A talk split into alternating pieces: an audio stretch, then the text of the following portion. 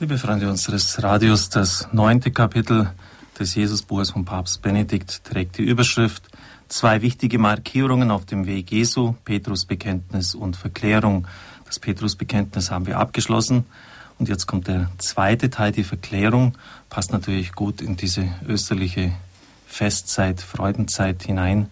Christus ist auferstanden, er lebt und es ist ein verklärter Leib der den Bedingungen der Raumzeit nicht mehr unterworfen ist, der kann durch verschlossene Türen hindurchgehen. Das haben wir am vergangenen Sonntag im Evangelium gehört. Das Petrusbekenntnis, du bist der Messias, du bist der Sohn des lebendigen Gottes, und der Bericht von der Verklärung Jesus sind bei allen drei Synoptikern durch eine Zeitangabe miteinander verbunden. Matthäus und Markus sagen, sechs Tage danach nahm Jesus Petrus, Jakobus und Johannes beiseite. Lukas schreibt, etwa acht Tage nach diesen Reden, also sechs bis acht Tage zu die Zeitspanne. Das besagt zunächst, dass beide Ereignisse, in denen auch immer Petrus eine herausragende Rolle spielt, miteinander zu tun haben. In einem ersten Anlauf können wir sagen, beide Male geht es zum einen um die Göttlichkeit Jesu, des Sohnes, aber beide Male ist auch das Erscheinen seiner Herrlichkeit mit dem Thema der Passion verknüpft, denn Christus sagt ja dann nach dem Messias-Bekenntnis, dass der Menschensohn viel leiden muss und verworfen wird von dieser Generation.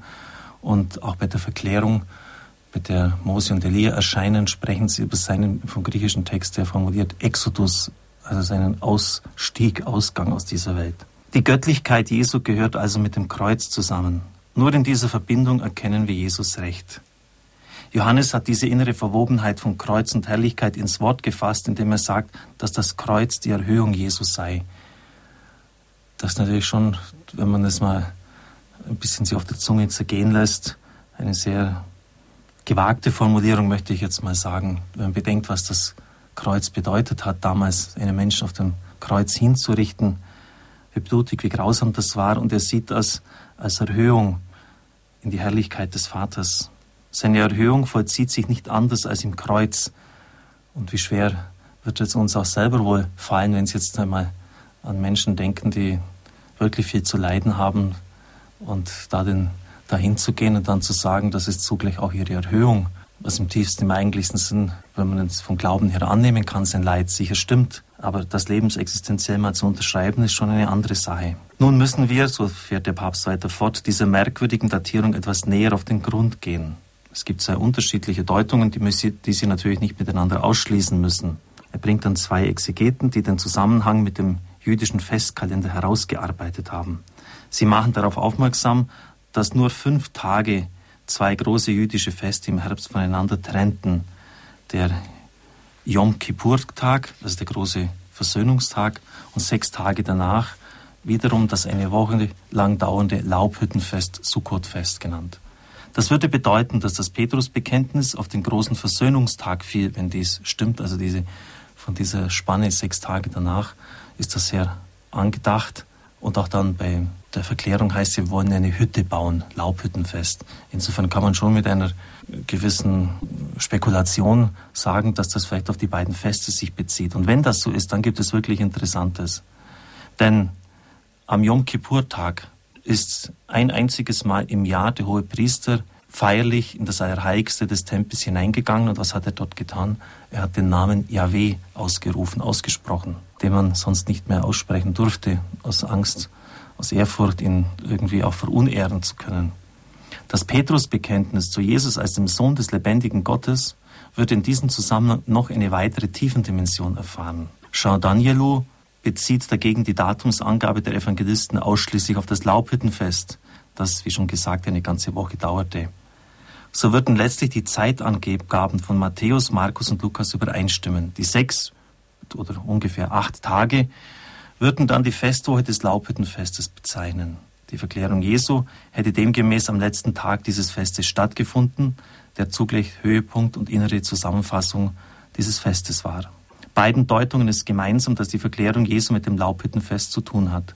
Wir werden sehen, dass in der Tat der Zusammenhang damit im Text selbst aufscheint und uns ein tieferes Verständnis des ganzen Geschehens ermöglicht.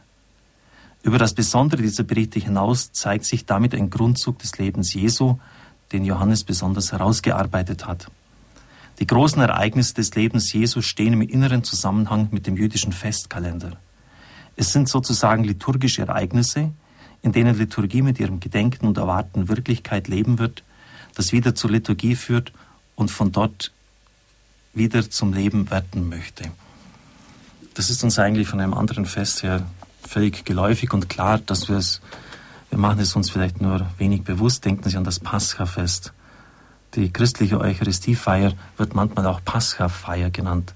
So sehr ist dieses ineinander verwoben sein von jüdischem Vorbild und wie wir es als Christen eben empfinden, der, der Verwirklichung in Jesus Christus, nämlich sein Hinübergang, das heißt ja das Wort Pascha, vom Tod ins Leben hinein. Und so sehr ist das verwunden, ineinander verbunden, dass man sogar die jüdische Terminologie für die christliche Eucharistiefeier aufgegriffen hat. Auch das Blut des Lammes, das die an die Türpfosten gegeben wird und Tod und Verderben abhält, das Blut des Lammes, das uns vom ewigen Verderben rettet, das Blut Jesu Christi. Also da ist es völlig klar und auch ganz offensichtlich, wie diese äh, beiden Feste ineinander verwoben sind. Und ich wage auch zu behaupten, und das werde ich beim Hörertreffen am 11. Mai in Trier darzulegen, dass es das Pfingstfest im Alten Testament sehr wohl gibt. Es ist nicht so offensichtlich wie bei den anderen Festen, beim Paschafest, aber es ist, existiert. Gerade bei der Analyse der Zusammenhänge zwischen Verklärungsgeschichte und dem Laubhüttenfest wird uns nochmal deutlich aufgehen, dass alle jüdischen Feste drei Zeitdimensionen in sich tragen. Sie kommen aus Begehungen der Naturreligion, sprechen also von Schöpfung und Schöpfung, Schöpfer und Schöpfung. Sie werden dann zu Erinnerungen an geschichtliches Handeln Gottes und schließlich von da zu Festen der Hoffnung, die dem kommenden Herrn entgegengehen, indem sich das geschichtliche Heilshandeln Gottes vollendet und zugleich zur Versöhnung der ganzen Schöpfung wird. Also das jüdische Pfingstfest war zugleich auch ein Erntefest, das Paschafest war ein Hirtenfest, der Aufbruch der Hirten im Frühjahr. Und wenn Sie das jetzt auch vom, vom Christlichen her deuten, Aufbruch, neues Leben, das geschenkt wird. Und je mehr wir die christlichen Wurzeln verlieren, desto mehr kehren wir jetzt eigentlich nur mehr zu diesem rein Naturhaften zurück. Dann ist Ostern tatsächlich nur ein Frühlingsfest. Und wir verlieren das, ja, das Eigentliche, worauf diese Naturereignisse dann auch von Gott her angelegt sind und wo sie erhöht wird, hinein erhöht worden sind. Dieser liturgischen Interpretation des Datums steht eine andere, besonders von Hartmut Gese eindringlich vertretene Deutung gegenüber, die die Anspielung auf das Laubhüttenfest nicht für genügend begründet ansieht. Stattdessen möchte er den Hintergrund von Exodus 24 sehen, nämlich den Aufstieg des Mose auf dem Berg Sinai. Tatsächlich ist dieses Kapitel, in dem der Bundesschluss Gottes mit Israel dargestellt wird, ein wesentlicher Deutungsschlüssel für die Verklärungsgeschichte. Also es wird ein bisschen kompliziert. Jetzt hatten wir das Yom Kippur-Fest, das Laubhüttenfest und jetzt noch der Aufstieg auf den Mosesberg. Dort heißt es nämlich, die Herrlichkeit des Herrn ließ sich auf den Sinai herab und die Wolke bedeckte den Berg sechs Tage lang. Auch bei der Verklärung die Herrlichkeit des Herrn und nach sechs Tagen sind sie auf den Berg hinaufgegangen. Am siebten Tag rief der Herr mitten aus der Wolke Mose herbei. Gott spricht auch aus der Wolke bei der Verklärung. Das hier anders als in den Evangelien vom siebten Tag die Rede ist, muss nicht gegen einen Zusammenhang von Exodus 24 und der Verklärungsgeschichte sprechen. Allerdings setzt dann der Papst den Akzent anders. Überzeugender scheint mir die Datierung vom jüdischen Festkalender her sein. Im Übrigen ist es allerdings nichts Ungewöhnliches, dass in Ereignissen des Weges Jesu unterschiedliche typologische Zusammenhänge zusammenfließen und so sichtbar wird, dass Mose und die Propheten insgesamt von Jesus reden.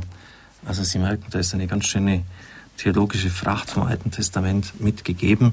Und wenn Jesus Christus der innere Sinn und die Mitte der Heilsgeschichte ist, alten und neuen Bundes aus christlicher Sicht jetzt eben formuliert zusammen, dann kann es ja wohl kaum sein, anders sein, als dass diese Stränge auch zusammenlaufen und auf Christus hinweisen.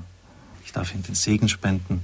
Es segne, heile und behüte Sie der mächtige und gütige Gott, der Vater und der Sohn und der Heilige Geist. Amen. Ich wünsche Ihnen einen gesegneten Tag.